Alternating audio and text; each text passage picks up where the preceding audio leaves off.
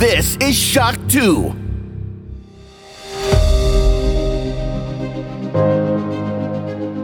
Fast live aus der Schock 2 Redaktion. Der Schock 2 Wochenstart. Dein Serviceformat mit Michael Furtenbach.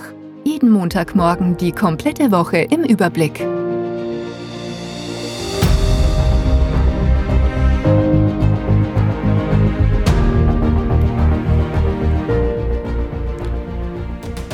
Hallo, willkommen und guten Morgen bei einer neuen Folge des Shock 2 Wochenstart. Ja, auch diese Woche gibt es eine neue Sendung und das, obwohl sich die ganze Welt und vor allem Europa in den letzten sieben Tagen leider Gottes radikal geändert hat. Es gibt einen Angriffskrieg auf die Ukraine, es gibt Krieg in der Ukraine und die Nachrichtenlage ja, verdüstert sich eigentlich Stunde für Stunde und äh, überschlägt sich. Äh, es war so, dass das schon ja, die ganze letzte Woche ja sich so abgezeichnet hat und auch die Aufnahme mit dem Hans-Peter, mit dem Podcast, den wir diese Woche veröffentlicht haben, war schon im Zeichen dieser Geschehnisse, muss ich ganz ehrlich sagen. Also wir haben das eh auch anfangs erwähnt, ganz kurz, aber haben dann eigentlich eine normale Sendung aufgenommen, weil wir auch gesagt haben, okay, das erwarten sich auch unsere Hörer natürlich eher einen gute Laune Podcast. Und das Feedback hat uns anscheinend auch recht gegeben, ja, weil wir sehen das ja auch bei uns im Forum, dass vielen von euch sprichwörtlich die Decke auf den Kopf fällt, ja, weil man weiß halt doch nicht, wie sich die Lage da weiterentwickeln wird. Vor allem jeder ist schon auch noch dünnhäutig zusätzlich, ja, als wäre das nicht äh, arg genug durch die ganze Corona-Pandemie, die langgezogene in den letzten Jahren. Sprich, jeder hat sich eigentlich gefreut, dass irgendwann jetzt mal Normalität einkehrt und ja, von Normalität waren wir ja in meinen Lebenszeiten wahrscheinlich noch nie so weit weg wie, wie jetzt im Moment insgesamt. Und, und das ist halt, ähm, ja, eine Situation, die uns ganz ehrlich auch hier in der Shock 2 Redaktion allen samt auf den Magen schlägt. Warum gibt's trotzdem einen Wochenstart? Ganz einfach. Wir haben Feedback auch bekommen auf die Hans-Peter-Sendung. Wir sehen, wie sehr, ähm, ja, auch im Forum diskutiert wird. Natürlich über den Krieg in der Ukraine, aber natürlich auch über Videospiele und sich viele von euch da auch ein bisschen auch dran klammern, äh, dass da wenigstens Normalität ist und wir auch über Videospiele, Filme, Serien und so weiter weiterhin reden können. Auf alle Fälle gibt's eine reguläre Wochenstartsendung. Äh, ich wollte es nur im Vorfeld schicken, dass sich nicht die Leute wundern, dass wir einfach ja, eine normale Sendung machen, als wäre es nichts. So ist es nicht, ja. Das ist eigentlich in, in jeder Handlung von uns, in jedem Artikel schwingt das mit derzeit. Also man kann das gar nicht sagen. Wir, wir reden natürlich ständig fast miteinander auch über dieses Thema. Egal mit wem ich diese Woche gesprochen habe, ähm, es wird natürlich darüber gesprochen, es wird diskutiert, es wird sich ausgetauscht. Mehr noch, ja, das, das, das klingt jetzt alles so, ha, warum redet jetzt äh, Schock 2 auch noch über dieses Thema, was eh allgegenwärtig ist und keine Angst, das ist jetzt wirklich nur am Anfang so. Ähm, wenn ich jetzt alles wegwische, was, was, was da jetzt auch, auch jetzt Vorfeld und so weiter war, allein auf Shock 2 bezogen, ja, kommen wir jetzt zu unserem Videospielthemen. Ihr könnt euch wirklich nicht vorstellen, und mir war das auch zwar ein bisschen bewusst, aber nicht so bewusst, wie viele Videospielfirmen in der Ukraine und vor allem in Kiew sitzen. Ja, ähm, ich bin zum Beispiel in einen ähm, Discord-Chat mit Entwicklern eines neuen Warhammer-Spiels, das dieses Jahr erscheinen wird, erscheinen hätte sollen. Das wird man sich jetzt dann anschauen müssen, ja. Und ja, also da, die sitzen in der Ukraine und, und das war dramatisch, was sich da in den letzten Tagen abgespielt hat. Also die, die, der Chat lief dann weiter, aber da ging es natürlich dann nicht mehr um dieses Warhammer-Spiel. Und auch sonst, äh, Ubisoft hat ein Riesenstudio in Kiew, ja, und hat jetzt auch angekündigt, dass sie für die Mitarbeiter versuchen zu sorgen, die irgendwie herausbekommen wollen und, und, und also ihnen einfach ein neues Leben, wenn notwendig, auch verschaffen wollen. Und durch die Bank. Also es sind irrsinnig viele Firmen, in, im Technikbereich, ja. Das fängt von WhatsApp an, ja, die europäische Niederlassung, bis eben viele, viele Videospielfirmen, die da im Raum Kiew sitzen. Und, und das, das macht einfach das Ganze dann noch nahbar und, und zeigt einfach, wie, wie nahe der Krieg ist. Also klar, wenn man sich geografisch anschaut, dann ist, das wird ja auch immer wieder betont, dass ähm, ähm, die Ukraine näher an, an Wien dran ist als Bregenz.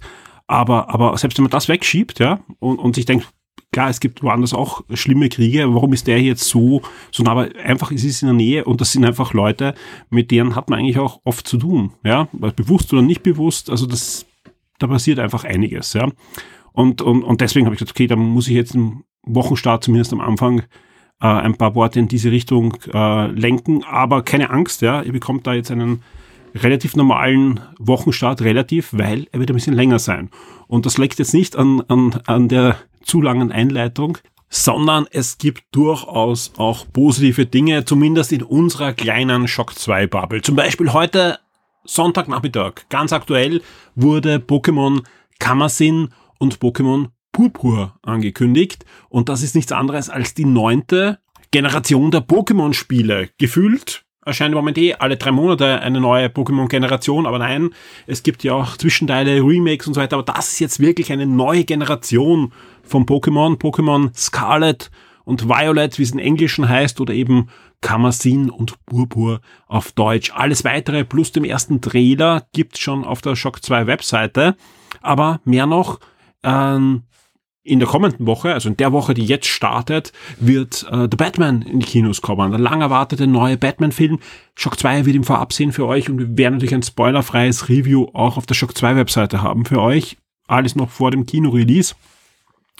Und äh, die letzte Woche ist ja auch ein Spiel erschienen. Ich glaube, da freuen sich sehr viele drauf, nämlich der Elden Ring. Der eine oder andere wird schon festgestellt haben, wir haben von der Elden Ring noch kein Review auf der Shock 2 Webseite. Ich habe eben Podcast, äh, im, im Wochenstart-Podcast davor schon erzählt, kein Testmuster für uns, kein Testmuster für viele andere österreichische Medien. Sprich, wir konnten es nicht vorab haben.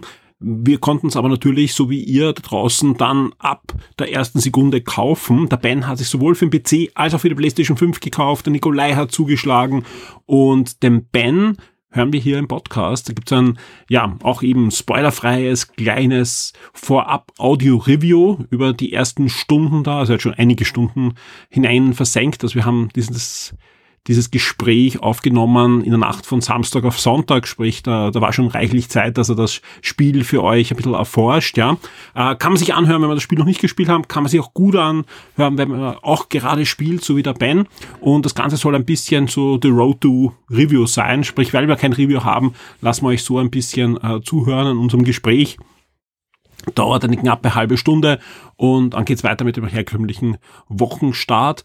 Und das Review gibt's natürlich dann auch zeitnahe, sowohl vom Ben als auch der Nikolai wird eine zweite Meinung noch beisteuern. Als weitere dazu, da gibt's dann im Gespräch. Und heute Sonntag ja, habe ich den Tristan besucht von Siren Games und da gibt's natürlich auch wieder den wöchentlichen Brettspiel-Tipp. Ja, gerade in Zeiten wie diesen ist vielleicht manchmal gut, sich am Abend mit der Familie zusammenzusetzen und ein Brettspiel zu spielen. Und ich kann nur sagen, das wird auch was sehr Schönes sein, was wir euch hier in der Sendung dann vorstellen werden.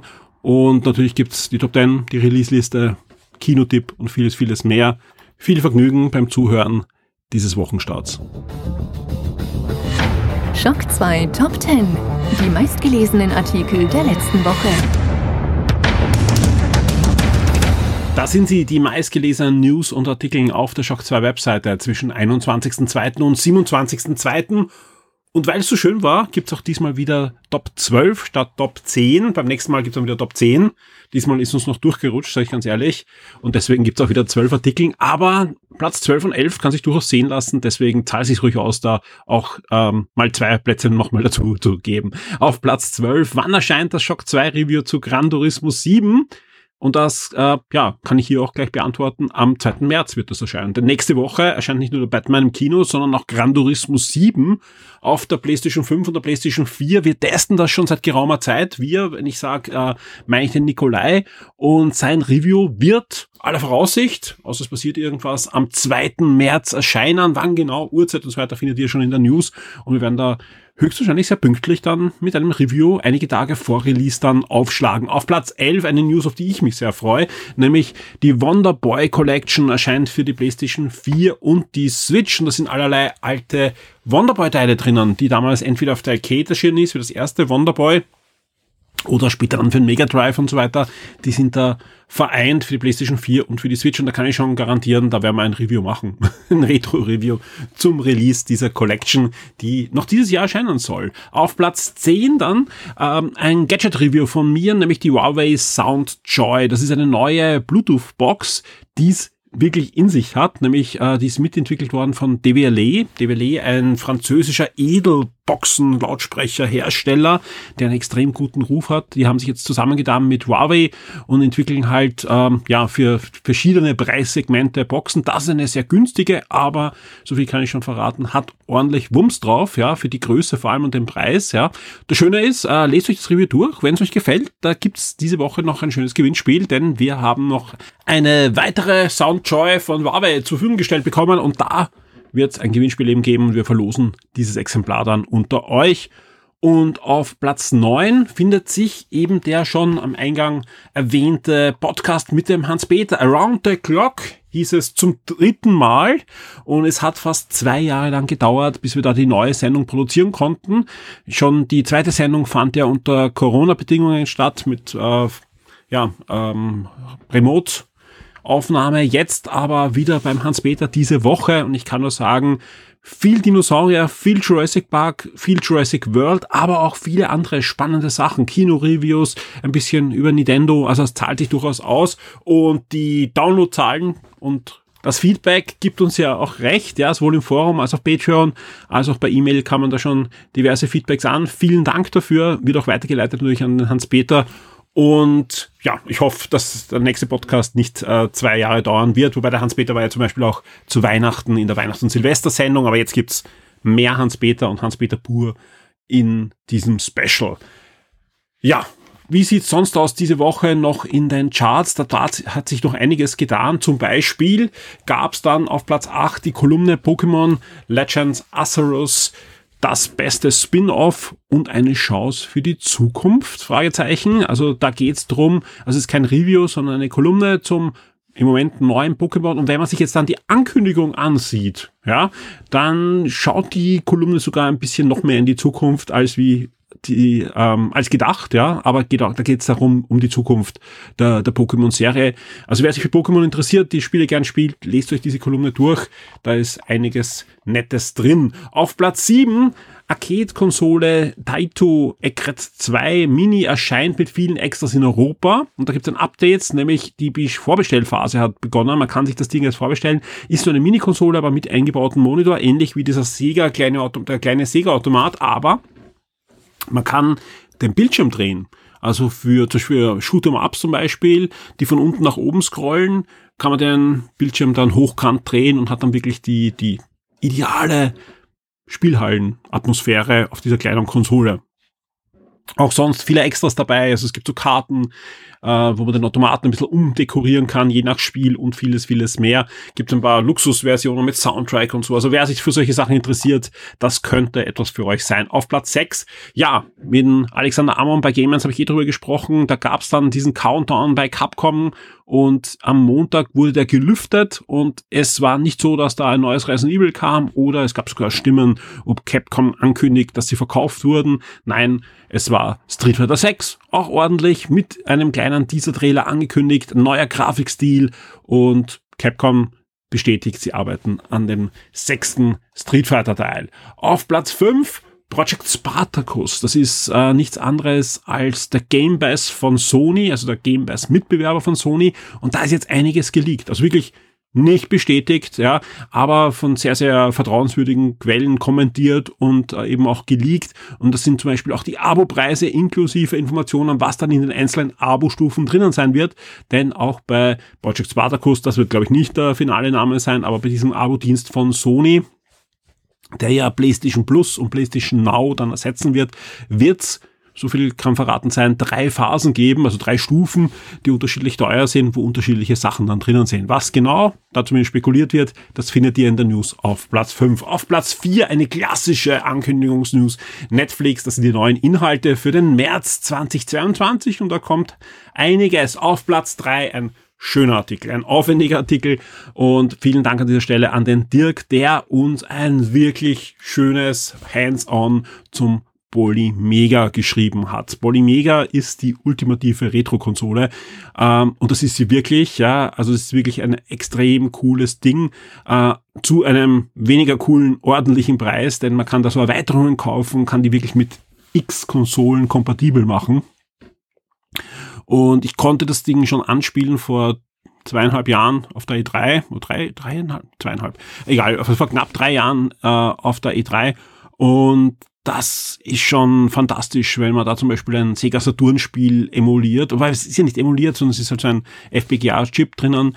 Ähm, und das ist schon wirklich fantastisch. Also da, da, da, da geht ein Retro-Fan das Herz auf, weil die haben auch zu jeder Konsole die richtigen Controller und es gibt sogar Lightguns, die da äh, entwickelt wurden für aktuelle Fernseher und auch Sega Saturn, was es extrem schwer normal zu emulieren ist, dadurch, dass das eben ein FPGA Chip ist, der in Software die Hardware nachbaut, sieht das fantastisch aus. Also es ist ein Sega Rally, also das Sega Saturn Sega Rally äh, sieht da in, in einer hohen Auflösung fantastisch aus. Also die Grafik wird da nicht irgendwie verändert, ja, sondern aber es ist einfach super sharp und ja, macht, macht eine Menge Spaß. Der Dirk hat sich das Ding jetzt geholt, schaut sich das an und ja, ihr könnt in dem Artikel alles nachlesen und ich kann jetzt schon versprechen, ich werde mit dem Dirk über kurz oder lang, eher über kurz, bald auch mit ihm im Podcast über das Polymega reden, weil ja, das ich muss da stark bleiben und kann es mir nicht holen, weil es wirklich äh, eine Stange Geld kostet und ich jede Menge Retro-Zeug jetzt zu Hause habe. Aber da, da juckt's mich schon, weil das ist halt echt, echt was Schönes. Auf Platz zwei Games with Gold. Das sind die Xbox Games with Gold Games im März 2022. Auch hier gibt's die Ankündigungen und auf Platz eins, wie könnte es anders sein? Zwar nicht unser Review, aber wir haben für euch eine Wertungsübersicht und äh, alles weitere zusammengeschrieben zu The Elden Ring, also mit Kommentaren und, und ähm, Zitaten von den Kollegen weltweit zu The Elden Ring. Ähm, ja, Spoiler ist eines der bestbewertesten Spiele aller Zeiten. Alles weitere würde ich sagen, lassen wir jetzt einfach mit Ben äh, besprechen. Der ist jetzt gleich in der Leitung und ich rede mit ihm knapp eine halbe Stunde über The Elden Ring. Es ist Samstagabend und ich freue mich sehr, dass der Ben bei mir in der Leitung ist. Hallo Ben. Servus. Heute reden wir über ein Spiel, da weiß ich, dass dich du drauf freust, seit die erste Ankündigung überhaupt da war. Ja, ich glaube, äh, der Trailer ist gelaufen bei irgendeinem, was war das für ein Event? Keine Ahnung, ja. Und instant, also der Trailer war noch nicht abgelaufen, äh, war bei mir schon im Slack die Nachricht, ich mache den Test. Ähm, du machst jetzt den Test leider ein bisschen anders, als wir uns das vorgestellt haben. Es geht natürlich um Elden Ring, ja, das Spiel, das wahrscheinlich, ähm, ja, das lang erwartete Spiel ist, das dieses Jahr bis jetzt erschienen ist. Und es gab ja schon einige Hochkaräter dieses Jahr mit Horizon Forbidden West und äh, diversen anderen Spielen, die schon erschienen sind oder eben Spiele wie Gran Turismo 7, die jetzt erscheinen. Ähm, aber trotzdem, Elden Ring hat natürlich eine Ausnahmesituation, auch bei uns hier in der Redaktion, denn bis dato, obwohl es natürlich schon im Internet jede Menge Reviews gibt und das Embargo schon lange abgelaufen ist und das Spiel schon erhältlich ist, ja, haben wir noch nicht unser versprochenes Testmuster. Es geht aber nicht nur uns so, sondern so ziemlich allen anderen österreichischen Medien, mit denen ich Kontakt habe, auch größere Tageszeitungen und andere Medien haben noch kein Muster bekommen. Also Österreich ist wieder mal vergessen worden, würde ich mal sagen, oder zumindest nicht mit hoher Priorität behandelt worden.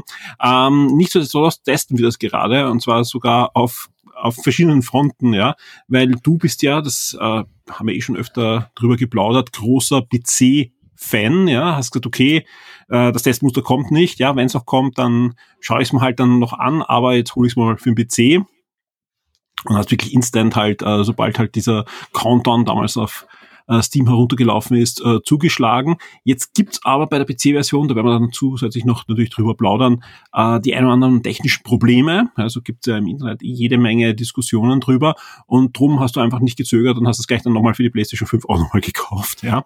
Äh, immer noch nicht unter Testmuster, sage ich dazu. Ja. Also der, der Ben ist jetzt doppelter Besitzer und äh, ähnlich geht's dem Nikolai übrigens, ja, der es auch gerne äh, getestet hätte, aber kein Testmuster da, sprich, auch der Nikolai hat sich für die PlayStation 5 gekauft, der wird auch ein zweites Fazit äh, beisteuern, dann, wenn das Review bei uns online geht in der kommenden Woche.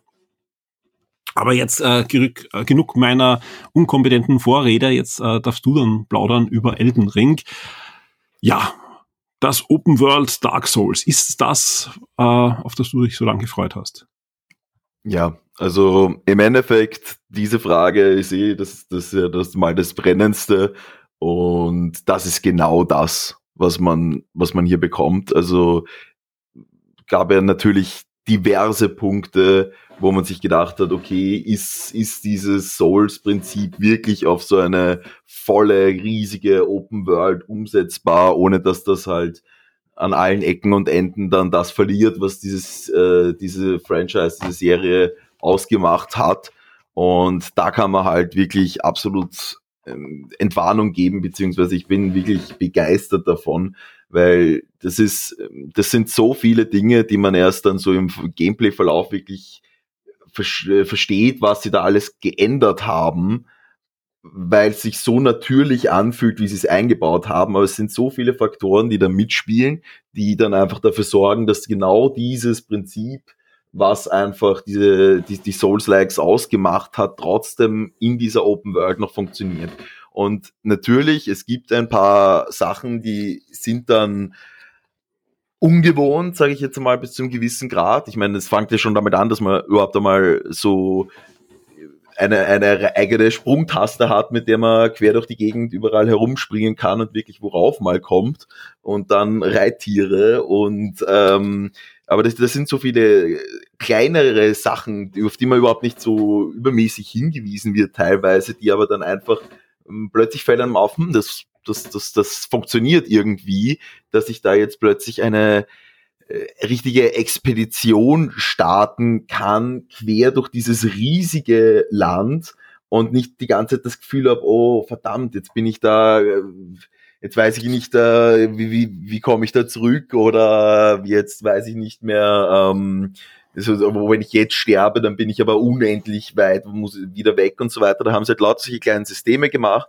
die dann immer in den richtigen Momenten und teilweise auch so wirklich sehr gezielt gesetzt, wenn es zum Beispiel mal schwerer wird, dann hast du immer so einen eigenen zusätzlichen Punkt, wo du sozusagen direkt dorthin gespawnt wirst, wenn du sterben solltest und solche Sachen. Wo, wo du halt sonst in den alten, also in, in den Dark Souls Teilen hast du ja immer nur, okay, passt, wenn du tot bist, bist du beim letzten äh, Lagerfeuer, Bonfire halt eben gespawnt und es gibt jetzt zwar keine Bonfire mehr, sondern das ist halt, sind jetzt halt Grace genannt, also es ist halt so, ähm, deine Grazie, ich weiß nicht, dass die, die deutsche Übersetzung ist nicht ganz funktional in dem Fall, aber ja, wurscht. Ähm, und das sind solche kleinen leuchtenden Punkte und da kann man sie kann man sich sogar jetzt äh, auch wieder schnell reisen hin. Das ist jetzt nicht neu übrigens, das hat äh, in Dark Souls 3 auch schon gegeben, genauso. Also das, ist, das ist tatsächlich eine Funktion, die sie einfach weiter übernommen haben. Aber ja, jetzt gibt's halt auch eine andere Option, weil, und die haben sie überall in den richtig schweren Gebieten hineingehaut, dass du halt einfach direkt in der Nähe noch bei einem kleinen, bei so einer kleinen Statue wieder respawnst. Und dadurch sind einfach diese Fußwege, die halt in einer Welt in dieser Größe jetzt dann wirklich ridiculous geworden wären, halt dann wieder halb so wild. Und du hast halt auch wirklich die, das Gefühl, ja, ich kann mich auch trauen, loszulaufen und einfach mal in irgendeine Richtung zu gehen. Und diese Welt ist wirklich bis zum Rand angefüllt mit unendlich viel, was man entdecken kann. Also, man, das, das ist halt wirklich genau das, worauf halt alle auch, glaube ich, gehofft haben. Das ist halt dieser Breath of the Wild Effekt. Du stehst irgendwo oben auf einer Klippe, schaust übers Land und denkst dir, hm, das da hinten schaut interessant aus. Und du laufst dorthin und es ist immer, immer, wenn etwas interessant aussieht, ist auch irgendetwas Interessantes dort. Manchmal ist es ganz gut versteckt. Es ist vielleicht dann irgendwo der Eingang nicht gleich findbar oder es ist nur ein, ähm, ein NPC, der dort her herumlungert und einem dann wieder eine Quest gibt, wobei Quests auch komplett anders funktionieren, als sie selbst in Zelda jetzt funktioniert haben, weil es halt einfach viel mehr wirklich ein, ein, ein Gespräch ist, aus dem man, wenn man aufpasst, gewisse Informationen ziehen kann, die einen dann vielleicht irgendwo hinführen. Und ähm, das, das, das baut sich halt alles so natürlich zusammen, wodurch halt diese ähm, diese Überdruss, dieser Open World Überdruss, den man jetzt auch zum Beispiel in einem Horizon Forbidden West meiner Ansicht nach ähm, jetzt wieder haben kann, halt einfach nicht passiert, weil man nicht das Gefühl hat, man muss jetzt da irgendwas abarbeiten, sondern na, das klingt ganz interessant, worüber der redet, schauen wir mal dorthin und dann findest du dort wieder etwas und sie haben so viele neue Möglichkeiten gefunden, wie sie einen damit dafür belohnen können, sozusagen, dass man jetzt da abenteuerlustig durch die Gegend gegangen ist. Ähm, wo man halt früher sich so hauptsächlich, okay, passt, man konnte halt seine seine Zauber und seine ähm, Rüstungen und Waffen finden, gibt es jetzt halt zusätzlich diese Möglichkeit, dass du, äh, dass du sam also Gegner, äh, die, die du vorher als Gegner gehabt hast, als Hilfe beschwören kannst. Das musst du halt dann wieder finden. Mhm. Und ähm, das ist halt absolut implementiert als Gameplay-Mechanik. Da gibt es dann gewisse Bereiche, in denen ist das sozusagen dann freigeschalten und ab dem Moment kannst du sie dann dazu beschwören. Und das hat halt auch diesen super coolen Effekt davon, dass du halt dass diese Gegner dann genau das, mit dem sie einen halt vorher am Nerv gegangen sind, dann gegen deine Gegner verwenden können. Das ist halt auch wieder so ein super cooles System. Und genau in den Bereichen geht's dann natürlich dann ordentlich ab und da hat man dann richtig fette Gegner und gleich mehrere auf einmal und so weiter, wo es dann wirklich, also ich meine, natürlich, wer sich Hardcore durchbeißen will, kann das gerne machen, aber es ist diese Areale sind dann natürlich auch betont darauf ausgelegt, dass du dir Hilfe holst, die in mhm. dieser Form. Und das ist halt so eine Belohnung, die, die halt quer durch das ganze Spiel dann verteilt ist, dass du halt überall, oh yeah, jetzt kann ich den beschwören, jetzt kann ich den beschwören und jetzt kann, kann ich mir das dorthin mitnehmen. Und das ist äh, fast schon wirklich so ein Pokémon-Reiz noch da seitlich dabei. Und du kannst sie nämlich sogar upgraden, dass sie stärker werden und sonstige Sachen. Und es gibt jetzt unglaublich viel Materialien zu finden und sonstige Sachen, die du dann halt in dem neuen Crafting-System, was jetzt halt auch in dieser Form noch nie, noch nicht gegeben hat, wo du dir halt selber wirklich sagen kannst, okay, ich tue jetzt, ähm, ich jage jetzt ein paar Tiere. Es gibt ein paar Tier, einige Tierarten, die halt das Ganze bevölkern. Da, wenn du, je nachdem, wo du gerade bist, im Wald oder Wiese oder am Strand oder sonstige Geschichten sind es halt andere Arten und die kannst du nebenbei jagen und dann kannst du dir selber Pfeile zusammenbasteln und so weiter, was halt auch sicher so, so wieder diesen Faktor ein bisschen rausnimmt, den du davor hattest, so, oh je, jetzt ist mir meine Magie ausgegangen, jetzt sind mir meine Pfeile ausgegangen, jetzt müsste ich eigentlich zurück zum äh, Bonfire gehen, damit ich das alles wieder herbekomme. Und jetzt kannst du halt on the fly dir selber Lösungen finden dafür. Und Du hast jetzt schon vorher gesagt, ja, es ist anders als andere Open-World-Spiele. Ja?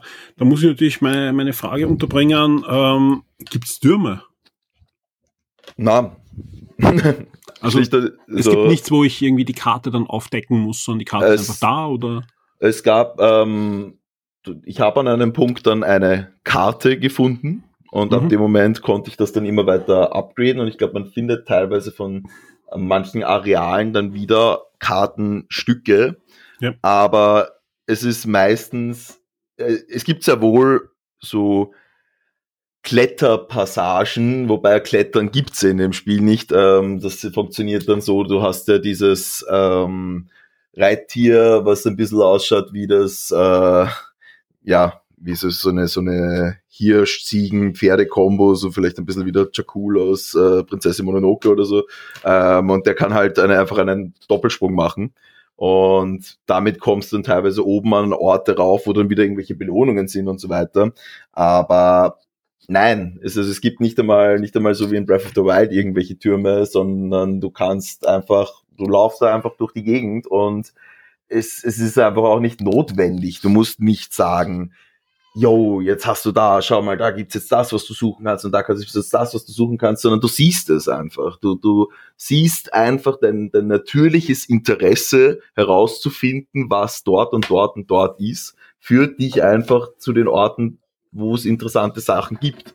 Das ist äh, passiert ganz natürlich und ganz von selbst und ist halt wirklich so, würde ich einfach sagen, halt so komplette Gegenphilosophie zu dieser Ubisoft-Formel, der, die halt mit Assassin's Creed gegründet worden ist, die halt einfach schon so ausgelutscht teilweise rüberkommt und da, da ist es einfach anders und dadurch, dass halt die ganze Situation, wenn du jetzt unterwegs bist, immer so intensiv ist, weil es geht ja doch darum, oh je, wenn ich jetzt sterbe, dann verliere ich all meine Seele, also in dem Fall sind es jetzt halt Runen über den, äh, die, die von dem Elden Ring, äh, den zerstückelten Elden Ring, ich glaube, das könnte man sich auch ein bisschen anders vorstellen, als das ist. Das ist jetzt nicht einfach nur so ein Ring am Finger, sondern halt wirklich so in dieser Welt bedeutet, der bedeutet, dass sozusagen alles nach Regeln abläuft und äh, die, die waren halt in Runen eingraviert, ähm, in diesen Ring, wie zum Beispiel die Rune des Todes hat bestimmt, dass Leute wirklich, die sterben, tot bleiben. Und jetzt ist das ganze Ding zersprungen und jemand hat diese Rune des Todes geklaut und jetzt können halt einfach Untote wieder aufstehen und so weiter. Und da gibt's halt, ich könnte jetzt Stunden über die Story reden. Aber wir wollen ja auch gar nicht spoilen und vor allem, ich glaube, ja. das ist ja auch eine Story, die sollte man dann, wenn man spielt, selbst dann erkunden und vor allem sich selbst auch Gedanken drüber machen. Ne? De definitiv, es ist, ähm, es wird vieles diesmal auch in ähm, ein, gefühlt ein wenig direkter erzählt als in den vorigen Teilen. Es gibt auch einfach schlicht und ergreifend mehr NPCs, mit denen man sich austauschen kann ein wenig und wo, wo halt in den vorigen Teilen immer fast, also so, so sehr, sehr viel einfach nur über die Item-Beschreibung, also über die äh, Gegenstandsbeschreibungen und so weiter so zusammenreimbar war, ist jetzt gefühlt ein bisschen mehr deutlich. Das gesagt, gibt's natürlich da immens viele Punkte, ähm, an denen man da die richtigen Informationen rausziehen kann, trotz allem. Also ist immer lustig, sich das selber, sich das selber seinen Reim daraus zu machen. Allerdings ist, kann ich auch nur schwer den Austausch mit anderen empfehlen. Beziehungsweise gibt's natürlich auch mehr als enthusiastische, diverseste YouTuber, die sich da ihre Theorien über alles Mögliche machen. Und, Und ich glaube, es wird auch bei uns im Forum schon fleißig diskutiert. Ähm, du hast die Souls-Serie von Anfang an äh, verfolgt, egal ob Demon Souls, Dark Souls, Bloodborne, Sekiro, du warst eigentlich immer dabei und äh, schwörst auf das Kampfsystem. Wie sieht's da aus, ja? Ähm, Elden Ring ist ja doch jetzt was Neues äh, und, und open-worldig, ja. Ist man im Kampf sich treu geblieben oder gibt es auch da Neuerungen und Erweiterungen? Also man ist sich auf der einen Seite absolut treu geblieben. Es fühlt sich genauso an, wie man sich das erhofft und wünscht. Auf der anderen Seite haben sie aber auch wieder sehr coole neue Sachen eingebaut, die das Ganze wieder frisch und interessant wirken lassen. Man kann jetzt eben, dadurch, dass man springen kann, ergeben sich ganz neue Möglichkeiten zum Beispiel. Du kannst es auch wirklich, äh, es gab vorher schon so ein paar Waffen, mit denen man halt Sprungangriffe machen konnte, aber jetzt kann man wirklich sagen, man springt einmal in diese Richtung und kann dann in der Luft noch in eine andere Richtung schlagen und solche Sachen und das gibt eine viel größere Dynamik.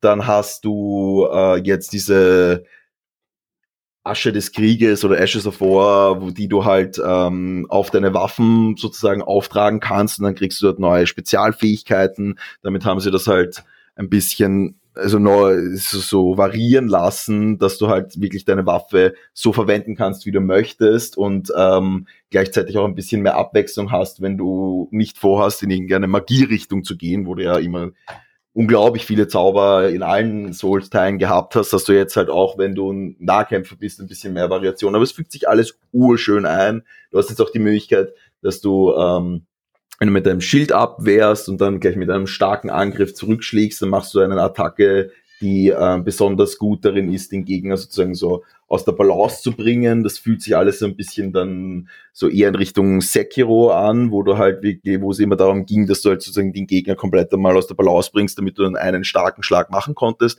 Und das haben sie so ein bisschen da reingebracht, dass du halt, wenn du selber viel und mit starken Angriffen oder eben diesen Counterangriffen attackierst, dass du den Gegner aus dem Konzept bringen kannst und dann äh, einen besonders starken Angriff reinsetzen kannst.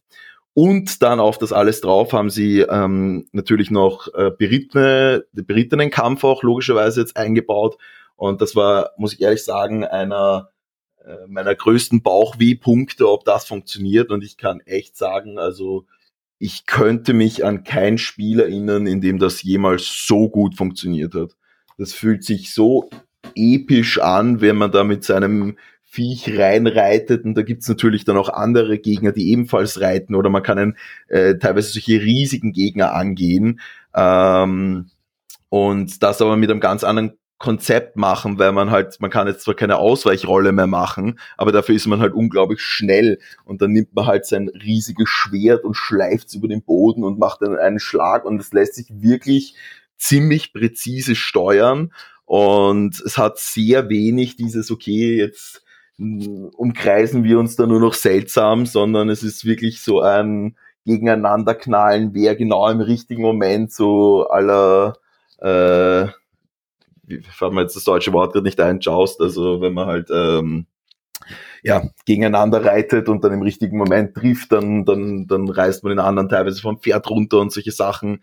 Und man hat aber auch wirklich das Gefühl, dass man halt gegen Fußsoldaten, die halt einfach so übers Feld geht, einen klaren Vorteil hat äh, mit diesem Pferd, was, wie, wie das ja auch sein sollte, weil ein ja, wenn man es, sagen wir mal, halbwegs realistisch hält, dann ist ein berittener Kämpfer natürlich immer im gewissen Vorteil. Aber dann gibt's natürlich auch wieder, ähm, so wie, wie, sie, wie From Software das immer macht, die Gegner, die genau darauf abgesehen es haben, dass man sich denkt, ah ja, jetzt bin ich da auf meinem Pferd, jetzt kann ich da diesen Haufen Gegner problemlos besiegen und dann ist natürlich da, dazwischen wieder irgendeiner mit seinem äh, riesigen Speer, der genau darauf abgezielt ist, sich dann wieder vom Pferd runterzuholen.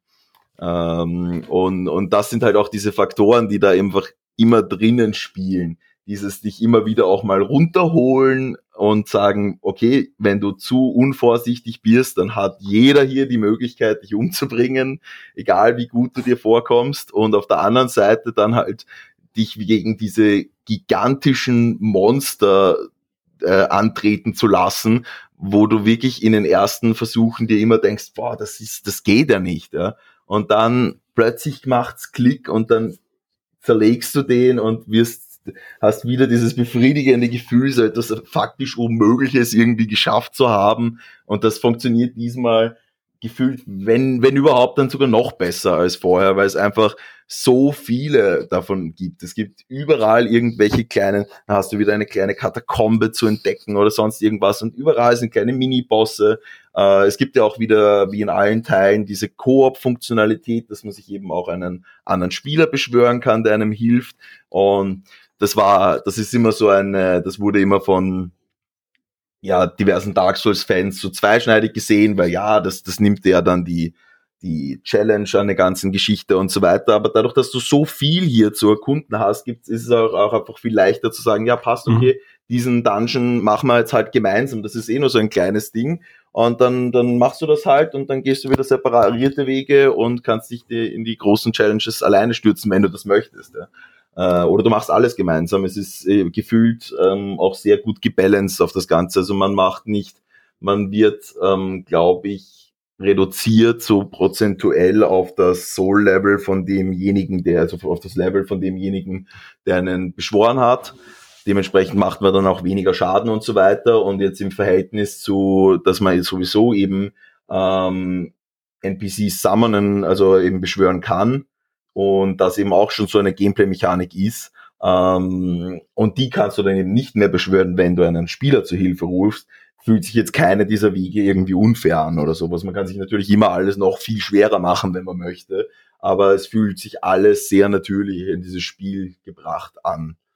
Und Gott, also es gibt so unfassbar orge Sachen zu entdecken, die so unscheinbar teilweise ausschauen. Also das ist einfach so, da geht man irgendwo rein, denkt sich, hey, okay, da ist irgendein kleiner Aufzug und plötzlich fahrt der, keine Ahnung, zehn Kilometer runter und zeigt ein komplett neues Areal, was vorher so auf der Karte gar nicht drauf war, aber gigantisch groß ist und so weiter.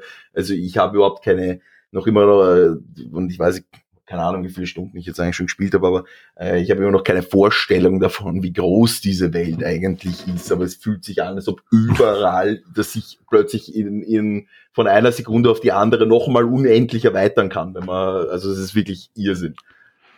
Als der Ben ist ziemlich begeistert, aber wie gesagt, es gibt noch kein Review auf der Shock 2 Webseite. Der Ben ist noch beim Spielen. Uh, auf der Shock 2 Webseite gibt es aber eine, eine Wertungsübersicht. Wir haben gesagt, okay, wenn wir schon kein eigenes Review haben, dann schauen wir mal, was die Kollegen machen und verlinken deren Reviews. Und die können sich alle samt sehen lassen. Da gibt es jede Menge Hauptwertungen. 10 von 10, 5 von 5, IGN, GameSpot, ja, ähm, Game Informer, alle 10 von 10. Also wirklich durch die Bank Traumwertungen. Manche gibt's gibt's Ausreißer mit 9,5 von 10 und 9 von 10, aber sonst äh, ja eigentlich lauter 10 von 10 Wertungen. Also man sieht, das Spiel schlägt ein, obwohl es da doch noch das eine oder andere Problem gibt. Da reden wir dann gleich drüber. Aber weil du auch gesagt hast, wie groß ist es, da, da gibt's äh, ein sehr schönes Fazit, weil wir haben auch ein paar so Zitate heraus uns geholt und von IGN da schreibt der Redakteur, der es getestet hat, zum Beispiel, ähm, ja, äh, das Review schreibt er jetzt nach 87 Stunden, ja, die er da verbracht hat in der Welt von Elden Ring, äh, mit Blut, Schweiß und Tränen, aber ja, es gibt noch jede Menge Bosse, die er nicht äh, erlegt hat, ja, jede Menge Nebenquests, die er verpasst hat, Zaubersprüche, die er nicht ausprobiert hat und so weiter und so fort. Sprich, ähm, ohne zu übertreiben, unter 100 Stunden wird es dann nichts werden. Ähm, es ist halt richtig groß, aber, und das hast du ja auch schon angesprochen, es ist auch wieder richtig, richtig schwer. Ja, definitiv. Also es ist kein Spiel, wenn ihr jetzt gerade Zelda durchgespielt habt und gesagt, ah, der Ben hat gemeint, das ist wie bei Zelda, ähm, das schaue ich mir jetzt an. Das klingt ja auch so, wenn man jetzt bis auf den Schwierigkeitsgrad klingt ja, als wäre es ein, ein cooles Fantasy-Zelda, äh, aber es ist im Herzen und mehr noch, es ist einfach ein waschechtes Souls-like. Ja, also ich würde auch nicht also ich tue mir immer das natürlich an, an dem Punkt dann schwer einzuschätzen, wie ist es, wenn man noch nie eines von diesen Spielen gespielt hat. Ich würde jetzt auf jeden, also ich finde das heftigste, was das betrifft, war Sekiro. Ich glaube, da sind, mhm. also da, das war endgültig, wo sich alle Hopfen vom Malz gedient, aber da hast du halt keine Möglichkeit, irgendwie daran vorbeizukommen. Das ist einfach Schädel gegen die Wand, bis du durchkommst. Das hast du hier wieder nicht mehr. Also du kannst, wenn du die Geduld hast, kannst du dir das Spiel schon auf diverse Arten wieder leichter machen und einfach sagen. Das sind aber 200 Stunden und so, ne? ja, aber ich meine, ist nicht so, als ob dir jetzt Fahrt wird dabei, glaube ich. Weil selbst wenn du einfach nur sagst, du tötest äh, halt immer wieder dieselben Gegner, mit denen du halbwegs äh, klarkommst, bis du halt stark genug bist, um weiterzugehen, ähm, sie musst du die immer wieder anders überlegen und dann sind die wieder ein bisschen anders positioniert, weil sie ja rumwandern und sonstige Sachen und äh, mit dem und dann passieren teilweise sogar so ein bisschen halbwegs dynamische Events, aber äh, immer mit dem auf demselben Weg wird man nicht durchkommen und das macht ja auch einfach genau diesen Reiz aus, dass einfach jede Situation eine, eine gewisse Bedeutung einfach hat, wo man einfach weiß, okay, da ist, da geht's um was. Und das verliert dieses Spiel halt einfach auch nicht. Aber ja, also man kann sich durchaus sagen, ja, ich, ich, ich, ich, ich erschlage dieses Problem mit Zeit ein wenig, wenn man, wenn man sagt, okay, das ist, das ist nicht ganz meine Stärke. Aber das gesagt, ja, also, ich würde es mal so sagen, wenn man, wenn man wirklich alle Zelda-Bosse in Breath of the Wild geschafft hat, dann kommt und, und dem Spiel ernsthaft eine Chance gibt mit einem gewissen Frustpotenzial auch einfach da herantritt, dass man einfach sagt, hey, es ist okay zu sterben, das ist Teil dieses Spielprinzips, ich habe jetzt nicht was ver, äh, versaut und muss mich jetzt schämen dafür, weil das ist einfach die, die schlechteste Einstellung damit verdirbt man sich einfach dieses Spiel selber letztendlich, weil es ist einfach Teil dieses Spiels, es ist nicht da du Blöder hast jetzt da was falsch gemacht, sondern es ist einfach, es baut dieses, diese Hoffnung, diese Erwartung auf, dass du dann halt umso besser dich belohnt fühlst, wenn du es dann schaffst und wenn du einfach so es problemlos schaffen würdest, dann hättest du diesen Effekt auch nicht und damit auch nicht das, was, das Ziel, was die äh, Entwickler sich dabei gedacht haben, wie sie all das designt haben. Und ähm, ja, aber ich würde wirklich sagen, also wenn du die Bosse in Breath of the Wild einfach geschafft hast, kann man sich durchaus auch nach Elden Ring trauen. Man, man muss halt den, den, den Willen und den, den Enthusiasmus mitbringen, dass man halt da auch im entsprechend die Zeit reinsteckt und sich vielleicht auch ein paar Tipps online holt oder sowas. Das kann natürlich auch nicht schaden.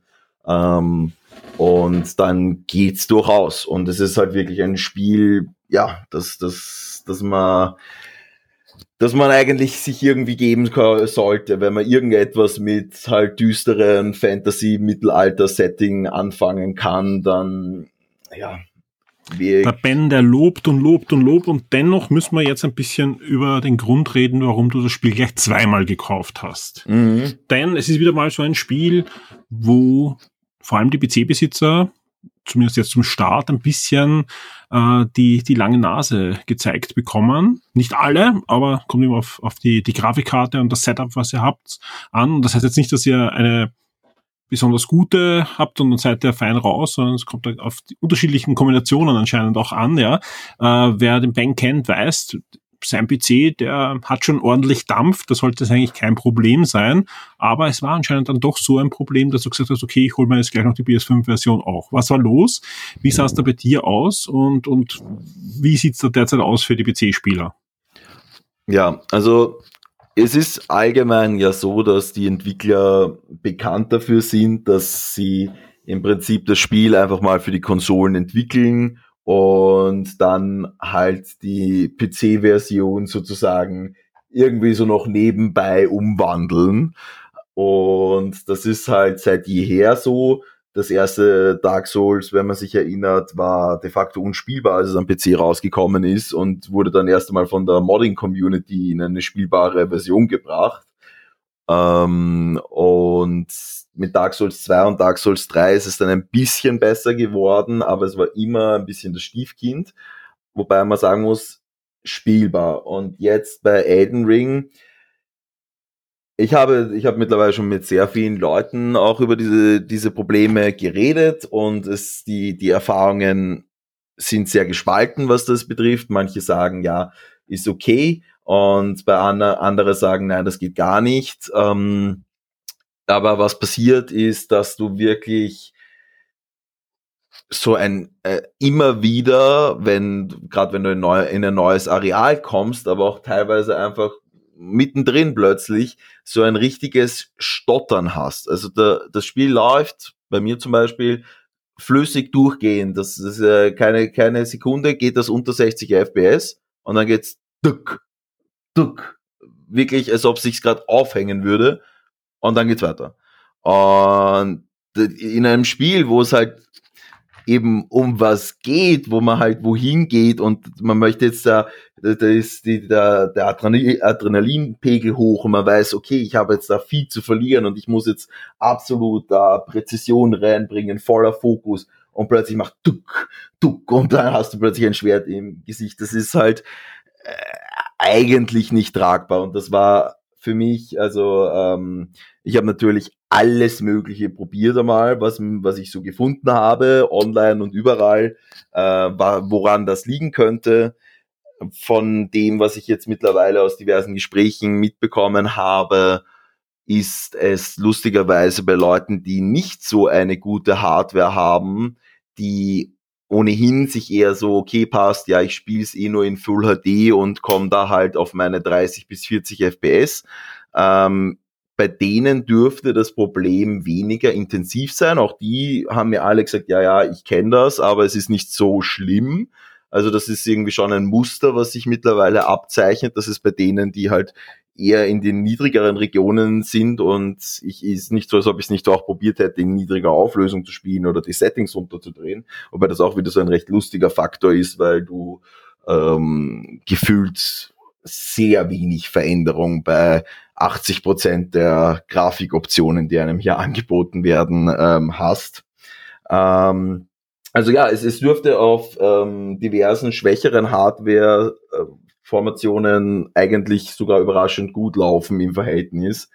Ähm, Woran es genau liegt, kann ich an dem Punkt leider nicht sagen. Also ich habe mir, ich hatte ja ein bisschen die Hoffnung, vielleicht finde ich da einfach irgendetwas so, wenn man das macht und das macht und das macht, damit ich jetzt irgendwie so im Podcast gleich den Tipp geben kann, ja, dann geht's.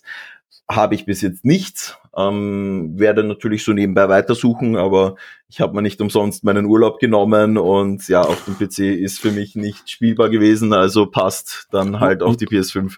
Und man kann ähm, ja hoffen, dass der ein oder andere Patch kommt. Ist ja auch schon einiges angekündigt. Es gibt auch schon Statements von den Entwicklern, dass da gepatcht wird. Und es betrifft auch nicht nur den PC, muss man dazu sagen. Ja, Das Spiel ist ja nicht nur für die, für die PS5 und die Xbox Series erschienen, sondern auch noch für die Xbox One und die PS4.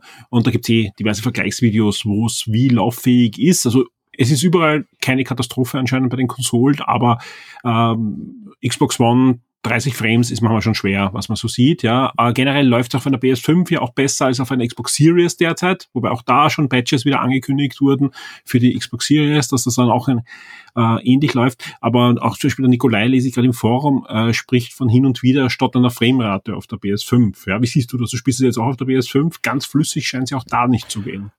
Mm, ja, also ich spiele es ähm, mit ähm, Framerate priorisierter mhm. Option. Ich glaube, dass das in dem Fall ausreicht. Ähm, ja. Also ich sag mal, das ist, es passiert, diese, dieses Stottern passiert vielleicht schon, aber es ist wirklich, also auf der PS5 und ich habe es jetzt echt schon Dutzende Stunden gespielt, ähm, ist es so marginal, dass man immer so denkt, so, war da jetzt was?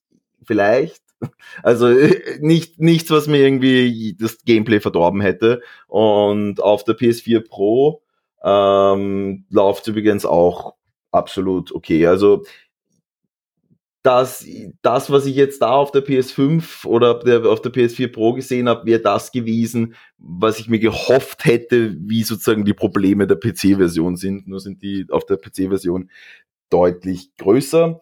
Ähm, by the way, wo wir schon dabei sind, ähm, etwas, was mich, also für mich eigentlich bisher die größte Enttäuschung an diesem Spiel ist, ähm, es wurde zwar groß angekündigt, ja, wir haben jetzt, äh, wir haben auch haptisch Feedback für den DualSense Controller eingebaut bei Elden Ring. Also absolut, man kann sich absolut nicht erwarten, dass das so wie bei Demon Souls irgendwie umgesetzt wird. Äh, es wurde, es ist, ich merke kaum mehr als, ja, es vibriert halt ein bisschen manche Sachen und so, aber es ist, also wurde de facto nicht genützt. Es ist halt vor allem extrem bitter, wenn man sich halt anschaut. Ich meine, natürlich, das Spiel wurde extra dafür entwickelt, aber bei Demon Souls war das so ein richtiger Wow-Effekt, weil da war jeder, wenn du mit dem Schwert irgendwo gegen eine Rüstung geknallt bist, hast du das so richtig in deiner Hand gespürt und dann haben sie da, da, den Lautsprecher, der da im PS5-Controller drin ist, verwendet und das hat so richtig schönes Klonk gemacht. Oder wenn du gezaubert hast, hat sich so richtig angefühlt, als ob dich da von unten im Controller was so hoch äh, brodelt und dann rausburstet und ja, davon hast du halt nichts. Also man hätte ja erwarten können, dass wenn sie schon mal entwickelt haben, dass sie diese API dann einfach einbauen ins nächste Spiel auch auf der PlayStation 5. Ne? Ja, das war halt Bluepoint, aber ich denke mal, wenn sie gefragt hätten, hey, kannst du uns das geben, wäre es ja durchaus möglich gewesen, irgendwie in dem Richtung, in der Richtung, weil die haben ja doch eine enge Kooperation auch irgendwo gehabt. Ähm, also ja, das Remake ist ja von dem anderen eben entwickelt worden. Aber ja, es ist, es ist, es ist sehr schade, muss ich ehrlich sagen, weil ich, ich gerade, man hat halt einfach schon in Demon's Souls gesehen, dass das wirklich wie die Faust aufs Auge zu diesem Spielprinzip dazu passt und das hat so eine schöne Immersion dazu gebracht und da war ich jetzt auch recht enttäuscht, muss ich sagen, dass das halt einfach gar nichts hat. Trübt ja, sich dann, dann würde ich sagen, end, ja. end, end mal mit einer Enttäuschung, würde ich sagen, bei dem Spiel. Gerade bei dem Spiel, Ben, das passt doch total.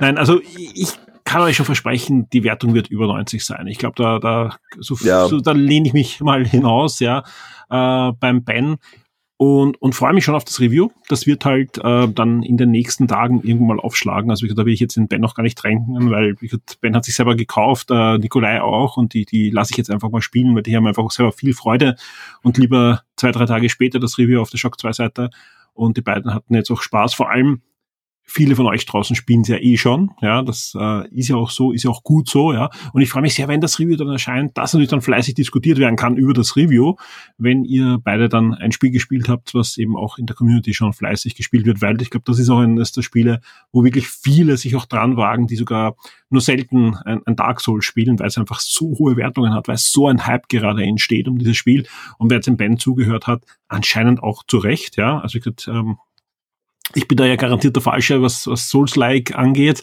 äh, dass ich da irgendwie ähm, kommentieren kann, ob das jetzt wirklich zu Recht ist, aber dem Ben vertraue ich da schon und freue mich sehr auf das Review und sage vielen Dank, Ben, für deine Zeit jetzt spät am Abend am, am Samstag und viel Spaß noch beim Spielen. Ja, danke. Bis zum nächsten Mal. Tschüss. Ciao. Die Spiele-Neuerscheinungen der Woche. So viel zum Spiel der letzten Woche, das für viele überhaupt eines der größten Highlights dieses Jahres sein dürfte. Jetzt geht's aber weiter mit den Spielen, die wir in der kommenden, in dieser Woche, in der wir uns jetzt befinden, erscheinen werden. Zwischen 28.02. und 6.03. haben wir für euch folgende Highlights herausgesucht. Am 28. Februar erscheint die Erweiterung für The Guild Wars 2 End of Dragons für den PC und am 1. März geht's dann weiter mit Far Changing Tides für die PlayStation 5, die Xbox Series, PS4, Xbox One, PC und die Switch. ist ein neues Adventure. Puzzle Quest war mal ein richtig cooler Hype-Titel. Ich kann mich erinnern, den gab es zeitlang nicht in Europa, also das erste Puzzle Quest und jedes Mal, wenn Redakteure nach Amerika geflogen sind, haben sich die dann das Spiel mitgenommen für die BSB und den DS und meistens hat man dann schon beim Rückflug die zwölf Stunden aus Los Angeles oder die acht Stunden aus New York meistens dann schon mit diesem Spiel verbracht. Da war wirklich viel Hype drinnen. Puzzle Quest, ein Spiel, eine Mischung aus den typischen drei in eine Reihe bringern und einem klassischen Rollenspiel. Dann gab's es Puzzle Quest 2 und Puzzle Quest Galactic, das mit Science-Fiction-Szenario das Ganze vermischt hat. Konnte beides nicht mehr so wirklich ähm, an den Hype herankommen ist dann auch für die äh, Xbox Arcade erschienen und PSN und so weiter und natürlich auch für den PC. Und dann war anscheinend die Zeit aus für Puzzle Quest.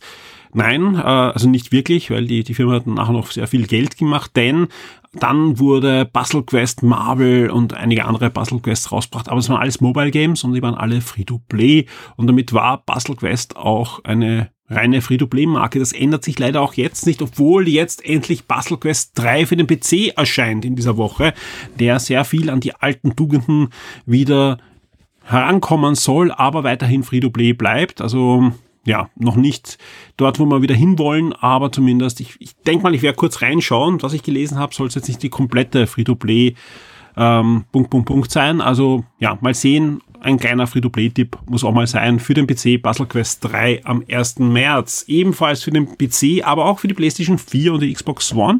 Und es sieht ziemlich, ziemlich cool aus. Shadow Warrior 3. Shadow Warrior war ja ursprünglich ein Ego-Shooter-Spiel, wobei Shooter unter Anführungszeichen, weil man läuft auch viel mit Katana und, und Wurfsternen herum, von 3D Realms, also von den Duke Nukem-Machern, ist 1997 damals für den PC erschienen und ist 2013 rebootet worden von einer polnischen Firma, nämlich Flying Wild Hawk.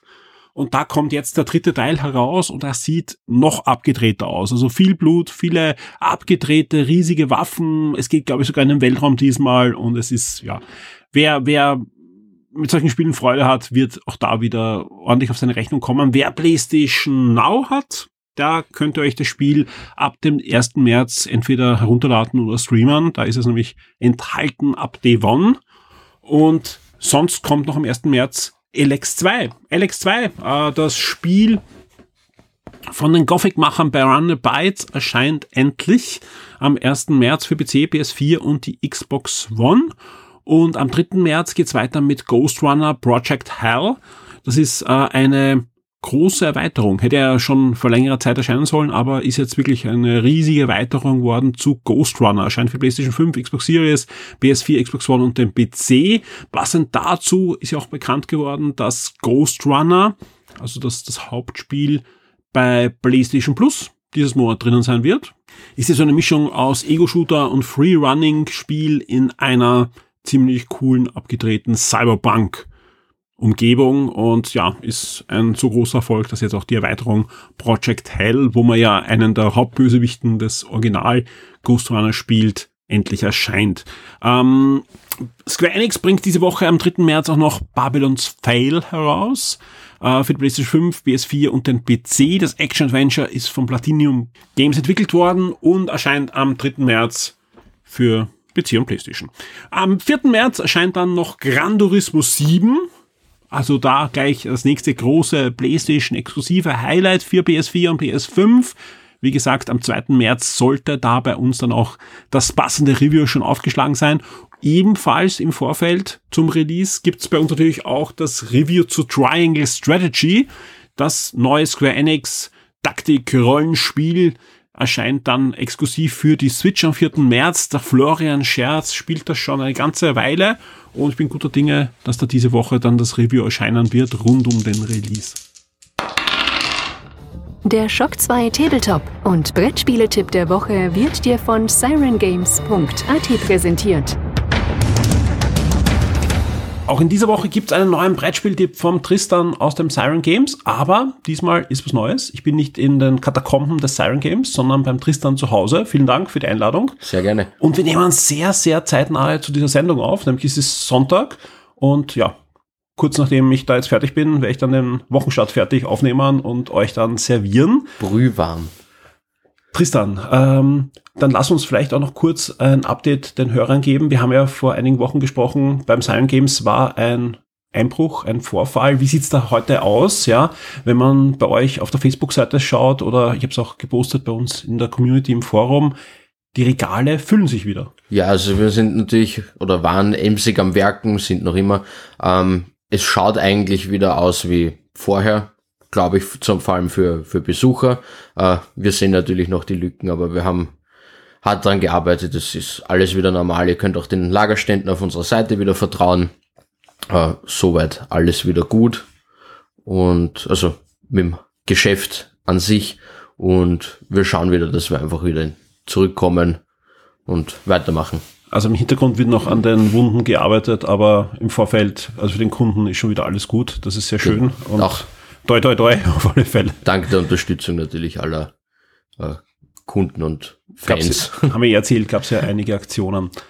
Du hast heute ein wirklich schönes Spiel wieder für uns vorbereitet. Ein Spiel, das aktuell auch bei euch im Laden gibt, das aktuell auch vorrätig ist und äh, wo es um, um Japan sich ein bisschen dreht. Ah ja, dezent. Äh, es ist King of Tokyo.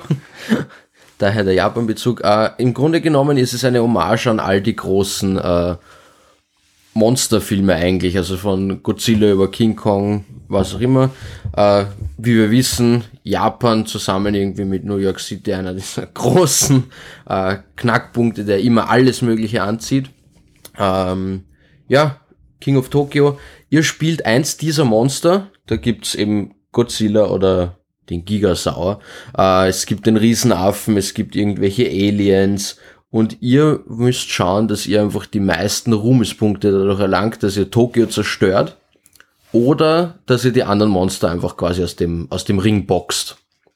Wie kann ich mir das vorstellen von der Spielmechanik? Werden da ein paar kleine Wolkenkratzer aufgebaut, die ich dann umkicken darf auch? Gibt's Nein, leider nicht, leider nicht, leider nicht. Das ist einfach eine, eine Map liegen und das Spielprinzip an sich ist eine Art Würfelpoker. Mhm.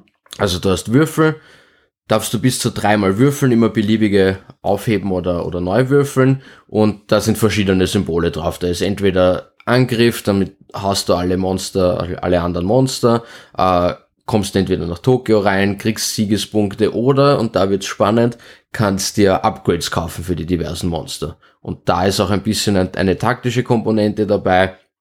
Ähm, es liegt einfach ein Shop, da liegen immer drei Karten offen aus.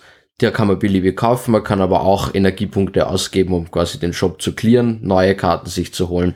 Und die geben einfach Spezialfähigkeiten. Da gibt's natürlich welche einmalig einsetzbar, dann gibt's permanente Upgrades wo sich dann ganz viel Dynamik entwickelt und äh, jede Runde auch anders ist. Für wen ist dieses Spiel? Schaut ja, ich, ich habe ja die, die Packung da von mir sehr familienfreundlich aus. Es ist sehr familienfreundlich, es ist aber definitiv auch für alle wirklich eben diese Monsterfilm-Fans, sage ich einmal. Ähm, kann man aber sicher auch mit Kindern spielen, sobald die halt ein bisschen vielleicht äh, realisieren können, was halt äh, gerade im Spielfluss für sie gut ist. Aber schwer zu lernen ist es definitiv nicht. Es ist sehr, sehr bunt, groß und äh, wir reden sogar von der Monsterbox, die jetzt neu erschienen ist, wo auch gleich haufenweise Erweiterungen drin sind, zum Beispiel mit dem Panda, zum Beispiel mit der Halloween-Erweiterung ähm, und den eigenen Upgrade-Decks für die Monster. Bei Videospielen wäre das die Game of the Year. Ja, genau. und den eigenen Upgrade-Decks für die Monster, so dass sich die alle schon von vornherein unterschiedlich spielen. Ähm, allen Hörern, die dieses gleich jetzt denken wie ich, ja, hier eine Anmerkung, ich werde das den Hans-Peter Glock natürlich empfehlen. Ja, das schreit nach, nach ihm, dieses Spiel. Äh, wie lang, äh, wie viel Zeit muss ich einrechnen? Also wenn ich das, wenn ich zumindest die Regeln schon kann, wie lange dauert da eine, eine Partie? Geht eigentlich recht schnell. Kommt natürlich darauf an, es ist am Ende des Tages äh, immer noch ein bisschen eine Glückskomponente dabei, wo auch in einem von 20 Spielen kann natürlich auch sein, dass lang nichts passiert. Aber grundsätzlich das Spiel arbeitet da ganz gut dran, dass er wahrscheinlich in einer halben Stunde fertig ist. Wie immer natürlich zum Abschluss die Frage, wenn ich jetzt zu dir auf die Webseite silentgames.at gehe oder zu dir in den Laden, was kostet mich der Spaß? Also die Monsterbox eben mit allem vollgefüllt, äh, 42,50 Euro. Mhm. Und Aber ewig, ewig langer Spaß. Wirklich genau, alle Erweiterungen, alle DLCs dabei. So viele Karten, wo wirklich jedes Spiel, also ich habe selbst noch jetzt Spiele, da kommen Upgrades aus diesem Shop raus, die habe ich noch nie gesehen. Ja. Ja, ich glaube, das ist ein Spiel, das holt sich der eine oder andere von unseren Hörern, weil äh, gerade Godzilla und Co. sind ja sehr beliebt. Hat ja einen Grund, warum dieses Monster Universe auch im Kino ausgebaut wird. Tristan, vielen Dank. Ich freue mich schon auf nächste Woche, auf den nächsten Tipp. Danke dir, bis dann. Die Schock 2 Kinotipps der Woche. Auch im Kino tut sich diese Woche das eine oder andere. Zum Beispiel ab 1.3. gibt es einen Recall. Einen Recall zu Total Recall, nämlich zum Originalfilm mit Arnold Schwarzenegger. Total Recall, totale Erinnerung, kommt wieder in die Kinos zurück und zwar eben ab dem 1. März in ausgesuchten Kinos. Genauso ab dem 4.3. gibt's der Pate 1, 2 und 3. Anlass ist da 50 Jahre der Barte. Also der erste Teil kam vor 50 Jahren in die Kinos, deswegen die ganze Trilogie nochmal schön hübsch gemacht für euch, wieder neu im Kino ab dem 4.3. Auch hier ausgesuchte Kinos zeigen die Barte-Trilogie jetzt nochmal. Und dann am 3.3. das absolute Highlight im Kino, The Batman. Mit Robert Patterson in der Doppelrolle als dunkler Ritter und Detektiv von Gotham, aber natürlich auch als Bruce Wayne. Und auch sonst kann sich die Cast sehen lassen mit Zoe Kravitz als Catwoman, mit Paul Dano, mit Jeffrey Wright, mit Matt Reeves und vielen, vielen anderen, die da mitspielen. Und das Ganze dauert 177 Minuten ab dem 3.3. im Kino. Und wie gesagt, wir werden alles dran setzen, dass wir im Vorfeld schon für euch das spoilerfreie Review auf der Shock 2 Webseite haben. Und ich bin guter Dinge, dass uns das gelingen wird die Schock 2 Serien und Filmtipps für Netflix, Amazon und Disney Plus.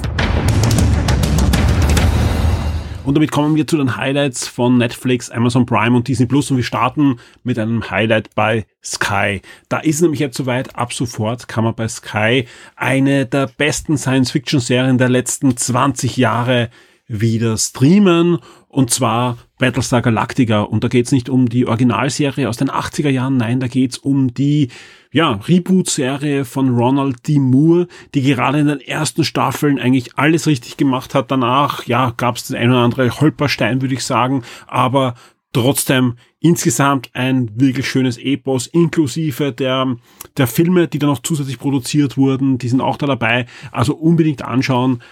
Battlestar Galactica, wer es noch nicht gesehen hat, eine der besten Science-Fiction-Serien seit langem und vor allem auch immer wieder eine schöne Verneigung vor dem Original in den 80er Jahren, obwohl man einfach versucht hat, wirklich die Geschichte, die Handlung auf ein Niveau zu bringen, wie es damals einfach auch gar nicht möglich gewesen wäre. Also das ist einfach ein, eine wunderbare Serie, toller Soundtrack, äh, tolles Artdesign und gute Drehbücher. Die ersten zwei Staffeln fantastisch, also das ist extrem dicht Danach, wie gesagt, äh, stolpert man bei einem anderen Thema ein bisschen herum, aber insgesamt ein wahnsinnig tolles Gesamterlebnis. Battlestar Galactica ab sofort bei Sky. Netflix, ähm, da gibt's die zweite Staffel von He-Man and the Master of the Universe. Das hätte ich dann mal gar nicht das Highlight reingenommen, aber auch bei uns in der Redaktion gibt es Stimmen, die sagen, die Serie ist gar nicht so schlecht. Ganz im Gegenteil, die ist gut für junge Zuseher, die das Original gar nicht kennen, die neu Interpretation der Master of the Universe geht in die zweite Staffel am 3. März bei Netflix. Wie sieht's bei den Filmen aus? Da gibt's gleich mal eine Warnung. Ja, Achtung, das sind jetzt keine besonders guten Highlights, ich weiß. Warnung, ab 1. März gibt's Holmes and Watson. Wer den Film noch nicht gesehen hat, rund um diese Sherlock Holmes Komödie, Finger weg. Ja, schaut euch lieber den großartigen Genie und Schnauze noch einmal an. Das ist die Sherlock Holmes Komödie mit Ben Kingsley und Michael Caine wunderbarer Film, ja. Also man kann Sherlock Holmes wunderbar durch den Kakao ziehen.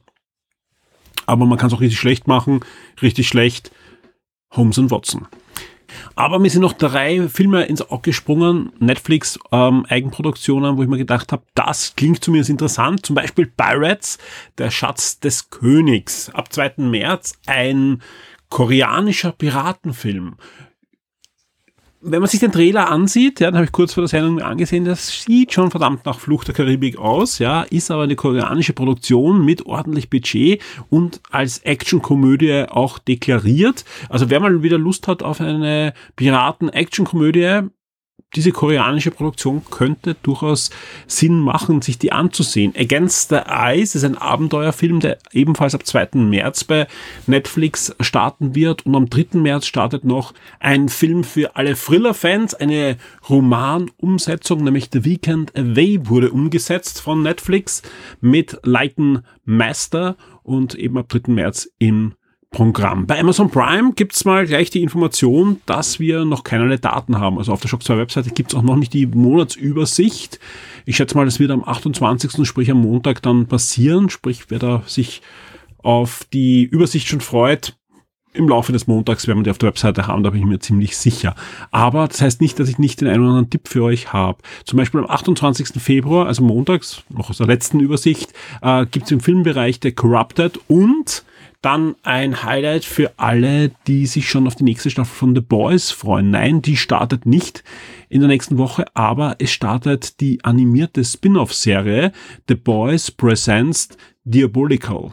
Und das ist eben eine Zeichentrickserie, die im The Boys Universum spielt mit den Charakteren von The Boys und wird ab 4. März starten, umfasst dann acht Episoden und viele der Originalschauspieler sind als Sprecher dabei und viele der Originalautoren sind da dabei. Also es dürfte wirklich einfach mehr The Boys sein und eine Nebenhandlung noch erzählen, bevor wir dann zur dritten Staffel kommen. Wir kommen jetzt nicht zur dritten Staffel, sondern wir kommen jetzt zu Disney Plus. Da gibt's alle Informationen und da geht's ziemlich ab. Nämlich schon am 2. März startet A Million Little Things bei Disney Plus. Die erste und die zweite Staffel gab's schon woanders auch, aber da gibt's jetzt Staffel 1 bis 3 sofort und Staffel 3 gleich als Deutschlands Premiere. Und ich freue mich sehr auf die fünfte Staffel von The Good Fight. Good Fight, eine Spin-off-Serie von den Machern von The Good Wife. Jetzt The Good Fight, eben die fünfte Staffel kommt jetzt als Deutschland-Premiere zu Disney Plus und ist für mich jetzt schon ein ja, Highlight. Also ich freue mich sehr, dass wir da gleich eine komplette Staffel bekommen, weil bis jetzt startet die immer bei Sky und kam dann so im Wochenrhythmus. Jetzt die fünfte Staffel gleich bei Disney Plus. Und alle Musical-Fans, die freuen sich wahrscheinlich auf The West Side Story. Das Leonard Bernstein Musical wurde ja von Steven Spielberg im letzten Jahr dann endlich in die Kinos gebracht, ein weiteres Mal in die Kinos gebracht, muss man zu sagen, da gab es schon einen Film vor einigen Jahrzehnten, jetzt eben die Steven Spielberg Version, ist im Kino wahrscheinlich auch durch die immer noch vorherrschende Corona-Pandemie ziemlich untergegangen leider, aber kommt jetzt zu Disney Plus und wer sich darauf freut, am 2. März ist es schon soweit. Am 4. März gibt's dann noch jede Menge ähm, Filme bei Disney Plus, unter anderem auch zum Beispiel die Highlights für die Kids Heidi und die kleine Hexe, jeweils die Neuverfilmungen, aber auch The Guardian, jede Sekunde zählt, Chick oder What a Man, genauso wie die Romantikkomödie When in Rome, fünf Männer sind vier zu viel, sind dann verfügbar bei Disney Plus gerade weil auch bei Amazon alle Daten gefehlt haben, empfehle ich wirklich dann am Samstag auf Shock 2 vorbeizuschauen. Da sollten wir dann die komplette Liste haben, welche Inhalte dann noch zu Amazon Prime und Netflix hereingekommen sind. Vor allem das sind das Archivmaterialien, aber gerade bei Amazon Prime kommen da auch die ganzen neuen Sachen dazu, die wir jetzt noch nicht ankündigen können. Falls da noch das absolute Highlight ist, was ich übersehen habe, dann erreiche ich es auch gerne im nächsten Wochenstart dann noch nach. Wir sind am Ende dieses überlangen Schock zwei Wochen Starts, ich hoffe, ihr verzeiht mir die Überlänge, aber wir haben wirklich einfach viele Inhalte gehabt und gerade Elden Ring ist einfach so ein wichtiges Thema, dass ich mir gedacht habe, wir nehmen da einfach jetzt zusätzlich dieses Thema hinein, weil eigener Podcast wäre noch zu früh gewesen, weil wir noch im Review drinnen sind.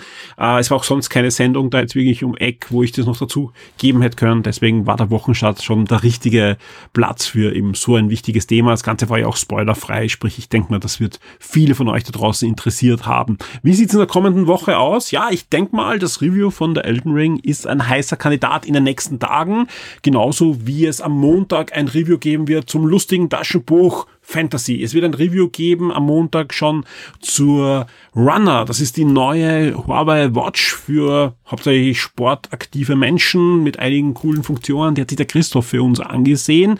Am Dienstag wird es dann das Gewinnspiel geben zu Huawei Soundjoy. Das ist diese Box, von der ich zuerst eben erzählt habe, weil die in Top 10 noch vorgekommen ist. Am Dienstag folgt aber dann auch das Review zu The Batman. Also sprich zwei Tage vor Kino-Release gibt's auf Shock 2 spoilerfrei unsere Eindrücke Eindrücke zu diesen wirklich, wirklich langen Batman-Filmen und bin selbst sehr gespannt, ja, wie gut diese Neuinterpretation des Stoffes dann wirklich ankommen wird. Vor allem, es kommen ja dann auch Spin-off-Kinofilme wie der Batgirl-Film, der da drinnen andockt. Es kommt die Gotham-Serie dann. Ähm, und, und, und. Also da, da wird einfach vieles schon an grundlegenden Sachen gelegt mit diesem Film. Das kann immer voll ins Auge gehen, ja. Aber ich bin da guter Dinge, dass Warner da hoffentlich eine spannende Batman-Universumsgeschichte uns darbieten wird. Ähm, ja, Mittwoch geht's dann weiter mit Gran Turismo 7 auch gleich äh, fix gesetzt, ja. Das sind schon mal die fixen Sachen. Am Donnerstag kann ich schon sagen, ist zumindest jetzt geplant. Ja, da kann immer noch was passieren natürlich. Ähm, am Donnerstag ist geplant die Aufnahme für den Hörspiel-Podcast. Den haben wir ja schon öfter äh, angekündigt, dass wir da was dran arbeiten. Da wieder mal die Aufnahme passieren von ähm, ja dem kompletten Grund Grundprogramm äh, dieses Podcasts. Es ist geplant, dass wir noch zusätzlich ein Interview bekommen. Ja, aber das ist ganz ehrlich, äh, noch nicht aufgenommen, ob das dann wirklich schon in der ersten Sendung drin ist oder ob das dann vielleicht in der zweiten drin ist. Also das kommt eben drauf an. Wir wollen schauen, dass dieser Podcast wirklich möglichst bald bei euch ist, ja. Sprich, selbst ohne Interview wird er hoffentlich so sein, dass er euch dann viel Vergnügen bringt und viele spannende Hörspieltipps. Aber ich bin guter Dinge, dass wir auch das Interview diese Woche noch unter Dach und Fach bekommen. Ansonsten ähm, arbeite ich noch an einem zweiten Podcast, der könnte diese Woche noch aufschlagen, eben weil einfach viele Reviews auch das habt ihr eh gehört, fertig werden. Sprich, es kann sein, dass wir auch einen Review-Podcast dann noch querschießen und dass der dann entweder vor oder nach dem Hörspiel-Podcast bei euch noch aufschlägt. Der wird dann exklusiv für unsere VIPs auch zusätzlich auf deren Feed dann erscheinen. Daneben gibt es noch ein paar kleinere Reviews, sowohl im Comic-Bereich als auch im Spielebereich, die dann noch dazwischen geschoben werden wahrscheinlich. Also sprich, die Woche wird jede Menge Content auf der Webseite sein. Das jetzt mal nur bis Donnerstag. Weiter kann ich noch gar nicht schauen, weil einfach da die, der Plan schon so voll ist, dass man dachte, okay, schauen wir mal, dass wir das alles hinkriegen, ja. Aber falls da wirklich noch Zeit bleibt, ja, kann ich versprechen, auf meinem Schreibtisch liegen gleich mehrere Dinge, die sich super eignen würden für zusätzlichen Content, ja. Aber keine Angst, es wird genug Content sein und wir werden schauen, dass Shock 2 auch in Zeiten wie diesen euch mit dem Wesentlichen aus der Nerdkultur versorgt. Also wir haben da wirklich einiges vor. Auch äh, ein Warhammer-Artikel wird noch zusätzlich kommen und zwar wird es ein Preview sein, das der Jan schon geschrieben hat äh, zu dem Org Metal Slug Verschnitt, der da jetzt als Demo arrangieren ist. Der Jan hat sich das ausführlich angeschaut. Es gibt ein Hands-on-Video, wo die komplette Demo durchgespielt wird, ein kommentiertes und dann auch noch einen schriftlichen Artikel. Beides wird dann noch zusätzlich dann auf der Shock 2 Webseite auch erscheinen. Also ich glaube, wir haben genug Content. Es wird euch nicht langweilig und ich denke mal, es wird auch genug News wieder geben diese Woche. Wer hätte gedacht, dass jetzt ein neues Pokémon, eine neue Pokémon-Generation angekündigt wird? Wer hätte gedacht letzte Woche, dass Street Fighter 6 angekündigt wird? Also es passiert ja wirklich viel. Und so wie ich eingangs erwähnt habe, äh, natürlich lesen wir die Posts im Forum, wir merken, okay, vielen von euch da draußen geht es jetzt nicht besonders gut. Äh, es trifft aber uns genauso hier in der Shock 2 Redaktion. Ja, viele von uns haben schon Kinder und ähm, es ist einfach die Stimmung, ja, könnte könnte einfach besser sein, das ist, das ist schon klar. Aber ähm, wir versuchen halt, dass wir uns auch den, den Spaß an Videospielen, Comics, Filmen und Serien noch ein bisschen wenigst erhalten können und nicht nur das, das auch an euch dann weitergeben können, auch in Zeiten wie diesen.